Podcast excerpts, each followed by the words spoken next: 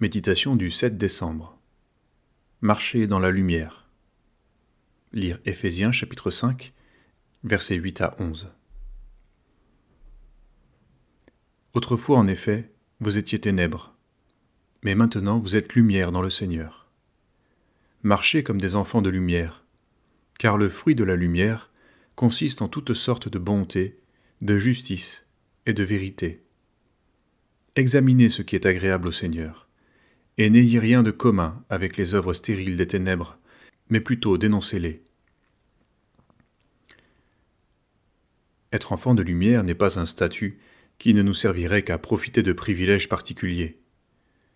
L'enfant de lumière doit marcher comme tel. Rien de statique donc pour celui qui a reçu la lumière dans son cœur. C'est dans cette marche que nous serons gardés debout et veillants. À l'image des vierges folles, qui ont négligé d'alimenter leurs lampes d'huile et ont été surprises par l'arrivée de l'époux, de nombreux croyants ont mis en oubli la purification de leur ancien péché. Matthieu 25, versets 1 à 13, 2 Pierre 1, verset 9. Ils ne portent pas les fruits de la lumière dont ce texte nous parle. Les ténèbres ont pris la place, et leur conscience s'est peu à peu endormie.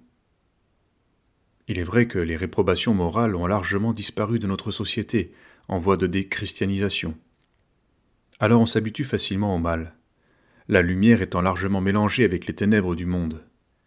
Ce sont même parfois les hommes du monde qui rappellent aux chrétiens quel devrait être leur comportement.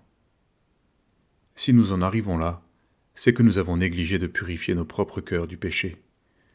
Car c'est en confessant de sa bouche que l'on réprouve les œuvres mauvaises. Dénoncez-les, dit l'apôtre Paul. En effet, il ne s'agit pas de s'offusquer des agissements du monde ou de réprouver les péchés du voisin. Ce qui va nous perdre, ce sont bien nos propres péchés. Vivre à la lumière signifie dire ses combats, reconnaître ses péchés et en accepter l'humiliation, rendre des comptes sur notre vie. Certains croyants évoluent seuls, sans vis-à-vis et sans rendre de compte. C'est une anomalie, car tout croyant doit pouvoir marcher à la lumière avec ses frères. Confessez donc vos péchés les uns aux autres, et priez les uns pour les autres, afin que vous soyez guéris. Jacques 5, verset 16.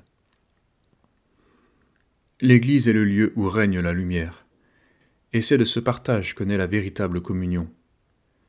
Un chrétien ne se cache pas, mais il expose sa vie sans crainte, car le sang de Jésus le purifie de tout péché.